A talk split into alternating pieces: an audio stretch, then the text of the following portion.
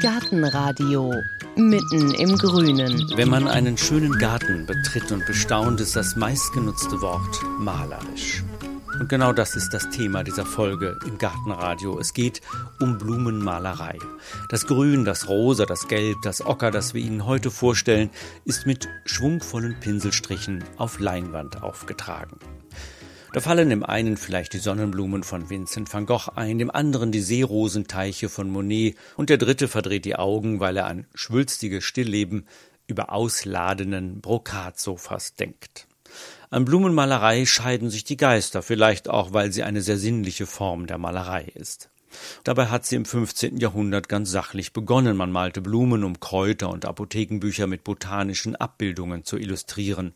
Man wollte festhalten, wie die Blätter, die Blüten, die Staubgefäße aussehen und welche Funktion sie haben.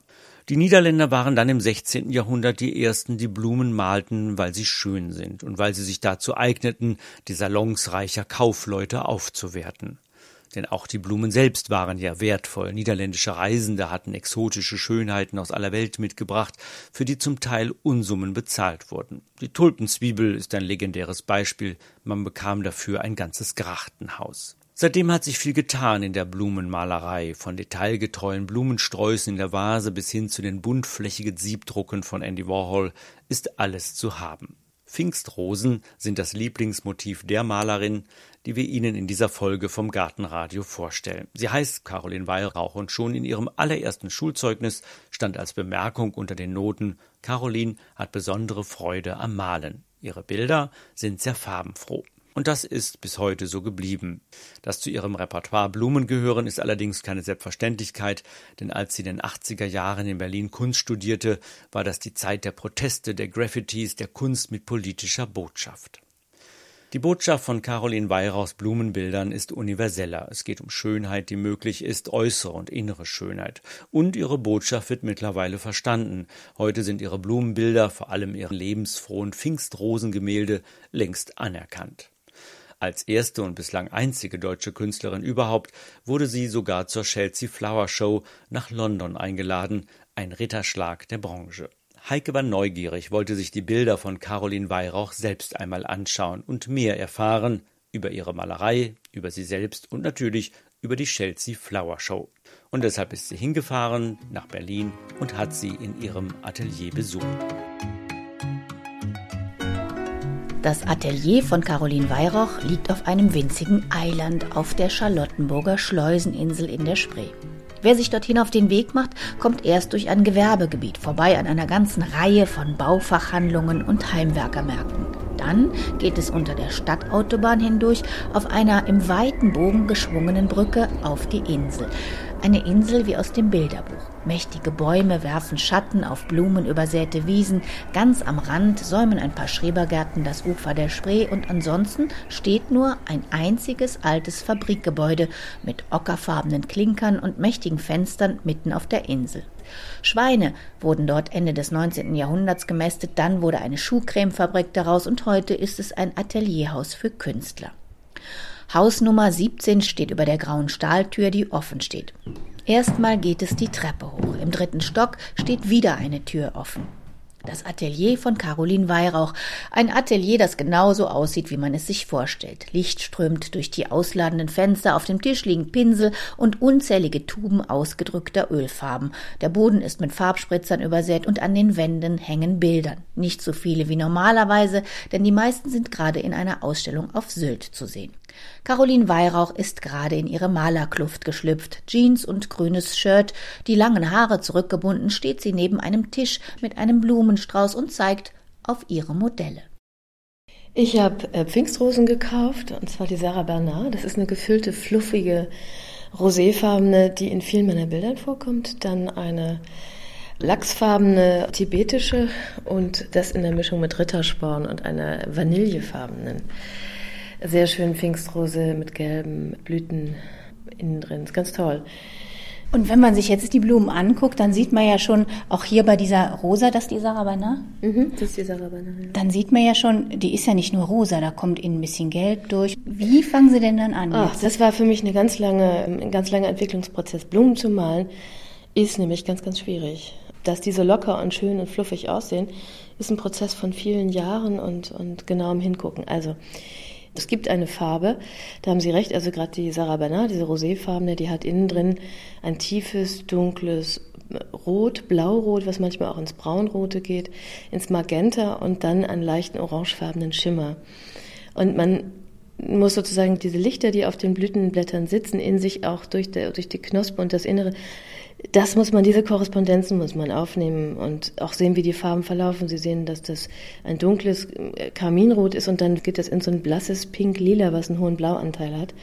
Und das hinzuzaubern, ohne dass man Weiß zu viel mit reinnimmt, weil Weiß, wenn eine Farbe einen Rotton Blausticht hat, kippt das Ganze ins Lilane und dann sieht es vor allen Dingen auch kitschig aus. Also die farblichen Übergänge in der, in der Dunkelheit, die sind, äh, muss man hochkonzentriert schauen und gucken. Und ich habe einen Farbton entdeckt äh, bei den weißen Pfingstrosen, das ist eine Farbe, die eigentlich über der Farbe, über den Blättern liegt. Und das ist ein beige, ocker, grau, was es als Farbe eigentlich gar nicht gibt. Und als ich das entdeckt habe, da habe ich bei Gerhard Richter und seinen Blumenbildern genau diesen Ton entdeckt. Und dann wusste ich, yes, ich bin auf der richtigen Seite. Und wir gehen mal gerade rüber. Ja. Hier ist nämlich Ihr Tisch mit den ganzen Pins. Das sieht jetzt genauso aus, ja. wie man sich ähm, das vorstellt. Also der Tisch ist vielleicht zwei Meter mal mhm. 1,50. Da sind etwa 50, 60 verschiedene Pinsel mhm. drauf, Farbtuben mhm. und also ich benutze jetzt mal den Ausdruck Bitte. geschmiert. Also hier sind ganz viele Farben ja. drauf geschmiert auf den ja. Tisch und ja, wie, wie wird es jetzt weitergehen, wenn Sie eine Farbe suchen? Also, ich habe, da gibt es eine innere Struktur drin, das ähm, entspricht meiner Arbeitsweise. Links sind die Grüntöne, die dunklen Grüntöne. In der Mitte hier vorne ähm, ergibt sich das Orange und die Orange- und Rottöne. Jetzt habe ich hier gerade Wasserlandschaften gemalt, deswegen ist es hier noch ein bisschen blau. Das schrabe ich dann mit dem Spachtel ab, damit ich wieder eine neue Fläche habe. Und dann mische ich zwischen den, den äh, Gelbtönen zum Beispiel, suche ich mir ein freies Plätzchen, mische dann da und nehme ein bisschen von dem Grün mit rein, ein bisschen von dem Ocker. Hier unten sind die Brauntöne und trenne eigentlich hell und dunkel auf der Palette, damit die nichts ist schlimmer, als wenn man in ein schönes dunkles Braun aus Versehen ein Weiß hineinkriegt, weil dann flacht das ab und wird matschig, dann sumpft es ab. Und dann gehe ich an die Leinwand und arbeite die Blumen aus und komponiere sozusagen auch anhand der Blumen, in welche Richtung gucken die Köpfe, was braucht es dramatisch noch, wo kommen äh, kompositorisch ähm, Knospen hin, wo kommen Blätter hin, wo kommen Stiele hin, wo gehört noch was hin. Und dabei höre ich vor allen Dingen viel Musik, also viel klassische Musik. Und bei mir ist es so, dass ich die Farben höre. Die haben bei mir Frequenzen. Also ich höre die. Und wenn ich die Musik höre, die klassische, zum Beispiel Kammermusik oder so, dann habe ich sozusagen aus zwei Richtungen Farben und komponiere die übers Ohr. Ich kann das innerlich summen und ich kann es irgendwie auch, es ist ganz merkwürdig. Das sind obere Töne, Orange zum Beispiel ist ganz hoch und die, die grünen Töne sind dunkel und, und bassig und so weiter. Und ich schmecke die auch sozusagen. Also es sind, äh, das ist ganz merkwürdig. Ich kann die Tonhöhe fühlen und dann sehe ich auch, wo auf der Blüte und wo im Bild noch ein höherer Ton fehlt. Und den setze ich dann an. Das kann ein helles Grün sein. Also wir gucken jetzt gerade, wir haben uns mal umgedreht, wir gucken jetzt gerade auch auf ein Pfingstrosenbild. Ist da die Sarah Bernard, ist ja auch dabei? Ja, die ist zum Beispiel hier. Also da haben wir jetzt schon wieder mhm. so eine rosa Kugelblüte. Mhm. Und was für einen Ton hat die jetzt? Ja, das ist bei der Sarah Bernard oder bei diesem Bild ist es ganz schön schwierig, weil die Pfingstrose, die, die, die verändert sich auch. Ich nehme ja übrigens echte Pfingstrosen. Das heißt, jeden Tag entwickeln die sich, die verändern sich. Ich komme, ich verlasse das Atelier und sehe, dass mein Modell am nächsten Tag anders aussieht. Und hier ist es so, hier sehen Sie die flachen, kühlen Rosé- und Blautöne, die im Gefieder außenrum sind. Und nach innen hin verändert die sich dann und kriegt Helligkeiten. Da sehe ich zum Beispiel Neapelgelb, dann gibt es so ein fleischliches Rosé, das aber im leichten Lachsbereich sitzt. Tatsächlich aber verändern sich die Blätterfarben der, der Pfingstrose auch. Es gibt Pfingstrosen, die kauft man gelb und die werden rosé und orange. Ja, und wenn Sie die dann malen, können Sie die ja nicht jeden Tag neu malen. Nein, dann werde ich lang, langsam irre, genau. Und deswegen mache ich manchmal auch Fotos, damit meine lieben Modelle machen können, was sie wollen und ich dann trotzdem noch glücklich bin. Also es ist ein Wettlauf zum Teil. Jetzt sind Sie ja schon lange Blumenmalerin. Und das ist ja eigentlich eine Kunstart, die ja manchmal auch ein bisschen verpönt war, nach dem Motto, da hänge ich mir jetzt mal ein paar Blumen übers Wohnzimmer-Sofa. Wie sind Sie darauf gekommen, dass Blumen für Sie das Richtige sind? Also ich male ja nicht nur Blumen, aber ich male natürlich sehr gerne Blumen und habe sehr früh damit angefangen. Sie haben völlig recht, als es verpönt war Also als Frau Blumenbilder zu malen, ist was ganz anderes, als wenn ein Mann Blumenbilder malt. Wenn Sie Cy Twombly sehen, der mit Schwämmen Blumen gemalt hat, mit diesen Drippings, das habe ich hier unten auch, dann spricht man von seiner Seele und wie wunderbar. Wenn eine Frau das macht, dann ist sie kitschig. Und das heißt, ein Grund, was bei Blumenbildern ganz gefährlich ist, und das muss man äh, tatsächlich, da muss man voll in die Malerei gehen, sie dürfen nicht kitschig sein. Sie dürfen nicht sentimental sein. Und in diesem Blow-up-Verfahren, was ich benutze, also das ganz nah rangehen, so ähnlich wie Alice in Wonderland, dass man reingehen kann. Ich wünschte mir manchmal klein zu sein und einfach dazwischen zu sitzen. Indem ich die auf so ein Format großziehe, verweigern die sich kitschig zu sein, beziehungsweise ich entziehe mich der Gefahr. Wie gesagt, es wird in der Gesellschaft verschieden aufgefasst, ob eine Frau Blumen malt oder ein Mann. Männlicher Maler wird dafür bewundert. Und bei Frauen ist es typisch. Ich kenne das auch, wenn ich zum Beispiel Architektur male, dass mich dann äh, Männer fragen, wieso malst du einerseits Rosen und andererseits Architektur? Wieso kannst du das überhaupt? Also wo ein Bild äh, oder eine Vorstellung von, von mir als Frau da ist, die leider sehr begrenzt ist. Also ich habe angefangen, die Rosen zu malen. Ähm, ich habe Zwillinge bekommen 1998 und ich habe ein Jahr Mutterschaftsurlaub gehabt, beziehungsweise Unterbrechung. Und ich kam ins Atelier zurück und ich wusste nicht, nach einem Jahr, ich wusste nicht mal, wie die Farben heißen und wie sich die Pinsel anfühlen. Und das erste, was ich gemacht habe, ist ein 2 Meter mal 1,50 Rosenbild mit zwei. Ich habe Zwillinge mit zwei großen Rosen drin. Und da wusste ich, es geht weiter. Und die hat ein griechischer Architekt gekauft. Die hängen jetzt irgendwo auf den griechischen Inseln. Und zwar zwei Stück. Und gerade Männer übrigens kaufen meine Rosenbilder sehr gerne. Ist ganz verrückt. Und ich bin natürlich anfangs dafür so ein bisschen mm, belächelt worden, aber der Zeitgeist hat sich entwickelt. Also die ganze Liebe zur Natur, zur Kunst, zur Gartenkunst und all dem, was wir jetzt erleben, schließt sich mit diesen Bildern zusammen. Ich habe es sozusagen über Jahre gemacht und habe mich auch für Gartenkunst interessiert und es war einfach meine Liebe. Also es ist eine Poesie, also etwas Unaussprechliches, sonst würde ich schreiben. Und so ist es eine zärtliche, ruhige Beschäftigung mit etwas, was ich mit Schönheit verbinde. Aber Sie haben sich dann auch gleich auf einzelne Blumen spezialisiert, also nicht Gärten an sich. Jetzt mittlerweile erweitert sich mein Feld auf Gartenkunst. Also ich war jetzt gerade auf Sylt, weil ich diese Ausstellung auf Sylt in Kampen habe. Und ich bin dort spazieren gegangen und diese kugeligen Gartenanlagen, diese auch englisch gemachten Gärten in Kampen und dazu diese Bauernrosen und die Hibisken und so, da ist mir aufgefallen, dass mir Gärten natürlich auch liegen. Und zwar die Landschaftlichkeit, die sehr schwer zu malen ist. Und die Gartenkunst in Potsdam. Ich habe letztes Jahr eine Serie gemacht über, also sowieso habe ich vor vielen Jahren die Pleasure Grounds gemalt, die Barockgärten in Sanssouci in Potsdam. Und letztes Jahr hatte ich die Möglichkeit, in Potsdam direkt zu arbeiten, in einem großen Garten. Das habe ich auch gemacht. Und da entdeckt man auch die Komposition von ähm, großen Gärten und wie schön das ist. Also die Grüns, die Form, die Farbe. Vor allen Dingen die englischen Staudengärten haben es mir natürlich angetan. Und über die Jahre weiß ich, was ich kann und jetzt macht es mir eigentlich Spaß, mich daran zu setzen. Sie sind ja auch die erste Deutsche, die bei der Chelsea Flower Show ausstellen ja. durfte. 2013 war das. Wie war denn das? Wird man da eingeladen? Muss man sich bewerben? Wie kommt man da hin? Und Chelsea Flower Show, für die, die es nicht kennen, muss man sagen, das ist so wie so eine Art Oscar-Verleihung genau. in der Blumenbranche. Ja, muss ja, da kommt die Queen, kommt ja. dahin bei der Rolling Verleihung. Stones. Rolling Stones, die BBC um, ähm. hat jeden Tag Sondersendungen. Also das ist wirklich was, wenn man da hinkommt. Ne? Wie sind Sie da hingekommen? Ich bin von Londoner Freunden darauf aufmerksam gemacht worden, ob ich die Chelsea Flower Show kenne. Und dann habe ich gesagt, nee, die fielen aus allen Wolken. Und haben dann gesagt, da musst du hin. Und ich habe mich dann beworben und die haben mich sofort genommen. Und wie gesagt, ich war die erste und einzige bis jetzt Künstlerin, die nicht Englisch ist ich habe mich beworben mit den Pfingstrosen und die Engländer lieben Pfingstrosen und viele Paare heiraten genau zu der Pfingstrosenzeit, damit die Frau, die Gattin also einen Pfingstrosenstrauß haben kann. Und ich habe meine Arbeiten da ausgestellt und die, die Engländer waren so entzückt, die waren total begeistert. Das war richtig schön, die Resonanz war umwerfend und dann ging, geht ja eine Jury durch, also ganz strikt in England ging die Jury durch, die den Stand beurteilt hat. Und ich hatte ein very good und ich war die einzige Malerin, die tatsächlich so etwas frei gemalte, sinnliche, poetische Pfingstrosen hatte. Weil viele andere englische Maler, die malen äh, so eine Art Fotorealismus, auch gekonnt. Das ist auch schön, aber ich habe diese Freihandmalerei da drin und das, das hatte man noch mal einen anderen Schmelz. Und es war eine sensationelle Erfahrung, auch die Co-Action der Stände der Menschen untereinander und auch zu sehen, wie innerhalb von sieben Tagen in der Vorarbeit ein ganzer Garten entsteht. unglaublich, was die da auf die Beine stellen und was für eine Liebe auch die Engländer haben. Man kann auch, glaube ich, ganze Gärten kaufen. Ja. Die, und die Stände kosten, also an sowas teilzunehmen, da sind sie locker mit einer halben Million dabei. Deswegen werden die auch gesponsert. Und ich fand das ganz toll, wie das sozusagen aufblühte regelrecht, dann zwei Wochen oder zehn Tage. Ein irres Treiben. Und alle lieben dasselbe. Und war die Queen auch da? Ja.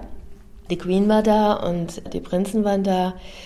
Die schlendern dann, da wird alles gesperrt. Ich musste an meinem Stand stehen mit einem Gläschen Champagner und warten, dass die High Society und Upper Class vorbeiflanierte. Also die hatten dann so einen, so einen ähm, Vernissage-Tag. Und danach kam dann die Gartenakademie, ging dann durch drei Tage und dann kamen die Engländer. Das ist eine absolut bezaubernde Veranstaltung. Also ich werde es auch nächstes Jahr nochmal wieder machen. Ist die Queen nochmal stehen geblieben? Hat mal geguckt? Äh, die Queen nicht, aber was ich interessant fand, war, dass die Jury, da kam einer der Juryleiter zu mir und sagte, das nächste Mal, wenn sie wiederkommen, dann kriegen sie einen Standplatz, der direkt bei den großen Gärten ist. Ja, also nicht in der Peripherie, da wo die anderen Stände auch sind mit Accessoires und so, sondern richtig nah dran, weil sie das auch phänomenal fanden. Und ich habe viele Arbeiten auch verkauft und es war eine tolle Erfahrung, also macht Spaß. Wir stehen ja jetzt hier vor diesem Bild, das ist auch ungefähr zwei Meter hoch, Ja. 1,80 breit, ungefähr, Ja. so ungefähr. Und da sind zwei, vier, sechs, sieben aufgeblühte Pfingstrosen drauf, in Gelb, in Rosa, in Rosa-Gelb, auch noch ein paar kleine Knospen, die auch dann so ein bisschen fuchsia-farben aussehen. Und wenn man vor dem Bild steht, das strahlt wirklich was aus. Ich kann das ja jetzt als Laie nur beurteilen, aber man fühlt sich gut neben dem Bild. Es ist eine positive Stimmung, man entspannt. Sind das so die Wirkungen, die Sie auch gerne erzeugen müssen oder entsteht die Wirkung zufällig von allein? Also diese Wirkung haben die Bilder, das stimmt. Das sagen auch die, diejenigen, die mit meinen Bildern leben und die sie gekauft haben. Also das mache ich nicht mit Absicht. Ich glaube, das entsteht sozusagen mein, mein Wesen oder ein Teil meines Wesens oder meine Sicht auf die Dinge überträgt sich natürlich auf die Leinwand. Und das, was zurückkommt, ist, ja, also ohne jetzt sentimental zu werden, aber es hat was mit, mit Zärtlichkeit, mit Poesie, mit Kraft zu tun, aber auch mit dem ewigen Sein. Und ich arbeite sehr aus der Mitte heraus, also aus meiner eigenen Balance und achte sehr darauf, dass die Dinge in einer meditativen Ruhe und in einer Balance mit sich selber sind. Und das sind so Zwiegespräche zwischen mir und den, dem Sujet. Ich versuche auch, mich mit der Essenz der Blume zu verbinden. Das heißt, die stehen mir dann regelrecht Modell. Also wir haben dann so ein Zwiegespräch, so ein zartes. Denn die zeigen sich dann auch. Also das klingt jetzt ein bisschen lustig, wenn ich das sage, aber die zeigen sich dann auch. Inwiefern? Ja, ich entdecke immer mehr Aspekte an dieser Blume und sie lässt sich sozusagen malen. Also sie, sie versperrt sich nicht, sondern sie, ich kann das nicht beschreiben. Das ist eine nonverbale Kommunikation. Und übrigens, die Pfingstrose ist der Maria geweiht und sie ist ein Symbol für Fruchtbarkeit und für Wohlstand. Und deswegen ist sie auch so ein Hochzeitsblümchen, also sehr begehrt und sie ist der Maria zugeordnet und kommt aber eigentlich aus Tibet. Also sie hat auch mythologisch eine ganz starke Bedeutung. Und sie erscheint ja nicht umsonst an Pfingsten, die Ausschüttung des Heiligen Geistes. Das finde ich ganz schön. Und sie lässt sich halt auch nicht ähm, übers Jahr ziehen oder so. Nein, sie hat eine ganz kurze Blühzeit und dann ist sie weg. Sie verschwindet. Im Moment läuft ja auch in Berlin eine Ausstellung über Sibylle Maria Merian. Die hat ja Botanik gemalt. Ja. Vor 300 Jahren ist sie schon gestorben und da ging es ja wirklich darum, auch ganz genau Mhm. zu zeigen, so und so sieht die Blume aus und auch die Insekten hat sie ja gemalt. Das hat sie ja sehr interessiert. Mhm. Die Botanik spielt das eine Rolle oder ist bei Ihnen der Ansatz ein ganz anderer? Doch, ich interessiere mich natürlich auch für Botanik. Ich würde liebend gern Garten haben und Gartenkunst machen. Ich finde das großartig. Die Merian, damals gab es noch keine Fotografien, die hat natürlich sozusagen wie eine, eine Enzyklopädie alles aufgezeichnet und das musste naturwissenschaftlich sein. Finde ich großartig. Die hatte ich früher an den Küchenwänden, woraufhin meine Kinder aus Versehen schon gleich äh, die Ästhetik mitbekommen haben. Und mein anderer Sohn wird jetzt Florist und ist total begabt. Was ich in dem Zusammenhang spannend finde, ich würde gerne einen Künstlergarten haben, also einen Garten, in dem ich sozusagen die Entwürfe mache, so wie ich es gerne sehen möchte. Und wir haben vorhin schon darüber gesprochen, dass Sie es nicht so einfach hatten, als Sie angefangen haben mit Blumen.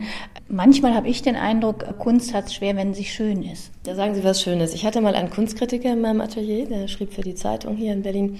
Und er sagte, Caroline, weißt du, ich glaube, die Berliner haben ein Problem mit Schönheit. Die trauen sich nicht, Dinge schön zu finden. Und da ich quasi aus Versehen schöne Arbeiten mache, hatte ich immer das Gefühl, ich sitze auf einem, im falschen Film. Das hängt aber auch mit meinem Innenleben zusammen. Ich muss nicht zerstörerisch negativ das Berlin der 80er kennen Sie vielleicht dieses äh, demonstrative ähm, Anti, in der Zeit habe ich angefangen zu malen bzw. zu studieren und es war komplett schwierig, da irgendwie eine gewisse Freude, Beseelung, Sinnlichkeit, Heilheit in die Arbeiten zu tun. Das, ich weiß dass einer meiner Profs gesagt hat, das Hellblau, das ist, das ist mir hier ein bisschen zu positiv. Also ich dachte, Herrgott, wo bin ich hier gelandet? Aber jetzt ist der Zeitgeist nachgereift. Jetzt sieht man wieder anders. Und jetzt hat man natürlich auch die Konkurrenz im also die schnelle Konkurrenz durch die digitalen Medien und Fotografien und so, da sieht man es.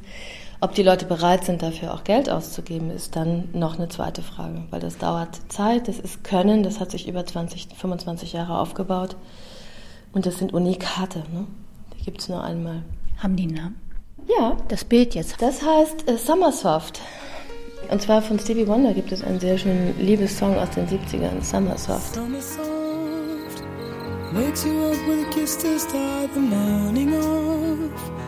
Und danach ist es benannt. Ich habe viele meiner Bilder haben äh, Musiktitel. Zum Beispiel, es gibt eine englische Landschaft, die heißt Das Erwachen heiterer Gefühle bei der Ankunft auf dem Lande. Das ist die Pastorale. Und jeder Mensch, der klassische Musik liebt und das kennt von Beethoven, der sagt, ah, genau. Und damit kann man es dann assoziieren.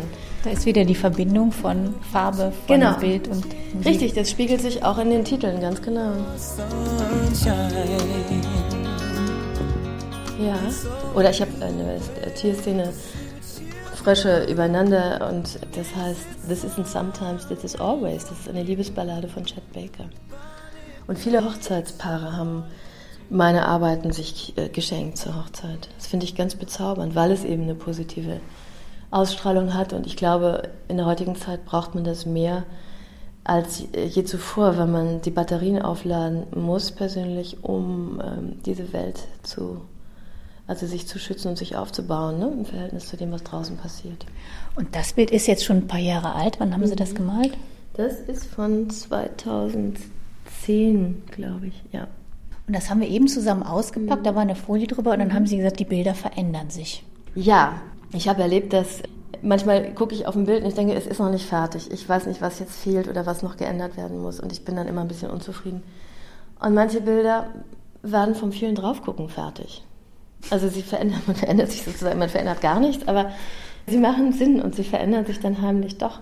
Das ist das eine. Und das andere ist, das Bild habe ich weggestellt, weil ich irgendwie dachte, hm, es ist noch nicht das, was ich gerne haben möchte. Dann habe ich es weggestellt und es stand jetzt ganz lange in meinem Bilderfach unbemerkt und ich ziehe es raus und die Sonne geht auf und der Zeitgeist ist nachgereift. Das heißt, jetzt ist das Bild plötzlich aktuell. Vor sieben Jahren war es das noch nicht.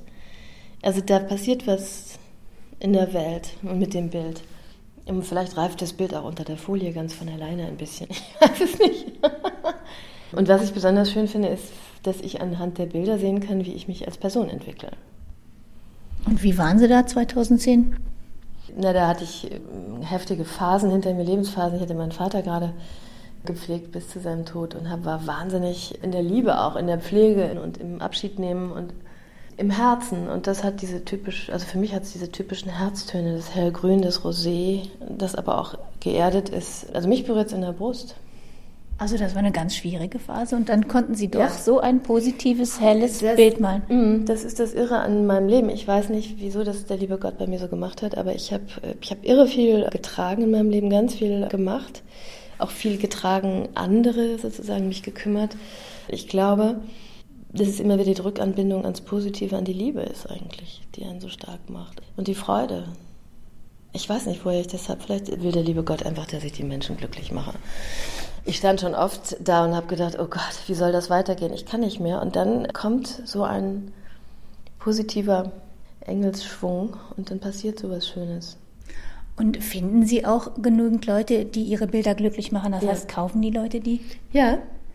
Bei manchen dauert es ein bisschen, weil natürlich ein paar tausend Euro auszugeben für viele nicht so ganz leicht ist. Oder es ist auch eine Überwindung, wenn jemand zum Beispiel das erste Mal in seinem Leben überhaupt Kunst kauft, dann sagt der Mensch, dafür kann ich mir ja einen Kleinwagen kaufen. Ja, kann er, das stimmt.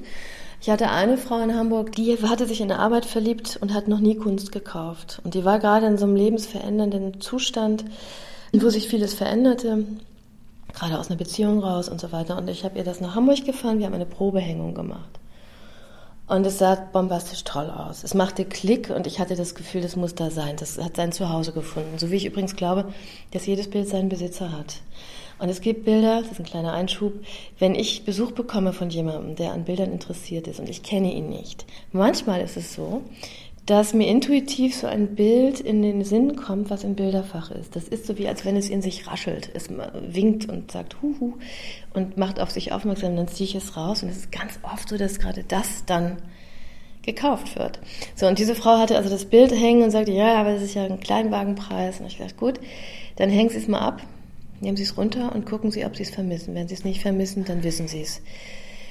Und dann sagen Sie mir einfach Bescheid. Und dann rief sie mich an und sagte, ich habe es abgemacht, ich habe so vermisst. Ich habe hundertmal drauf geguckt, jedes Mal, wenn ich um die Ecke ging. Und es hat mir einen positiven Impuls gegeben, das ist ja toll. Und dann sagte ich ja auch, manchmal ist es so, wenn man was ganz besonders will, dann geht es irgendwie durch verschiedene Kanäle der Himmel auf und dann kriegen sie eine Steuernachzahlung oder die Schwiegermutter sagt, Schätzchen, du liebst dieses, oder der Mann, oder irgendwas passiert. Und das war bei ihr so. Sie hat sich lange ein Kind gewünscht, sie bekam ein Kind und die Schwiegermutter sagte, ich tue was dazu und der Mann dann auch. Und sie lebten glücklich und zufrieden bis an das Ende ihrer Tage. Das ist so eine Geschichte. Vermissen Sie schon mal Bilder, wenn Sie die dann? Oh ja, ja, ja. Die sind für mich wie meine, weil das so Wesensgenossinnen und Genossen sind. Es gab Arbeiten, die wollte ich nie verkaufen. Die habe ich auch ganz lange bei mir behalten. Und dann muss ich mich aber irgendwann trennen. Also wenn ich sie lang genug gehabt habe, das ist so wie als wenn die volljährig werden. Wenn ich sie lang genug gehabt habe und wirklich satt bin davon, dann muss ich mich langsam verabschieden. Das gibt's auch. Naja, wer weiß, nächstes Jahr Chelsea Flower Show, vielleicht kauft die Queen hier mal eins. Ne? Ja, wobei die Queen, der hat bei mir schon vorher gesagt, die Queen kauft nicht. Der Queen muss man es schenken. Dann lieber nicht. Naja, wer weiß, was sich nächstes Jahr so tut auf der Chelsea Flower Show mit der Queen, den Rolling Stones und wer sonst noch alles vorbeikommt. Wenn Sie sich Caroline Weyrauchs Bilder in Natura ansehen möchten, können Sie das noch bis zum 28. Juni auf Sylt tun. Dort sind Ihre Bilder gerade zu sehen in der Ausstellung Sylt macht glücklich. Informationen dazu und überhaupt zu Caroline Weihrauch gibt es auf unserer Internetseite gartenradio.fm. Natürlich sind dort auch Bilder von Caroline Weihrauch zu sehen, ebenso ihr Atelier und den Kontakt zu ihr finden Sie dort auch. Was es in der nächsten Folge vom Gartenradio zu hören gibt, das verraten wir Ihnen gleich noch. Vorher noch ein bisschen Lautmalerei aus dem Garten. Gartenradio Gezwitscher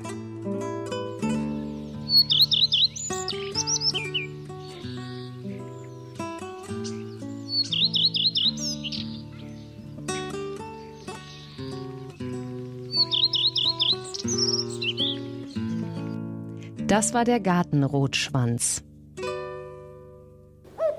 Gartenradio Ausblick.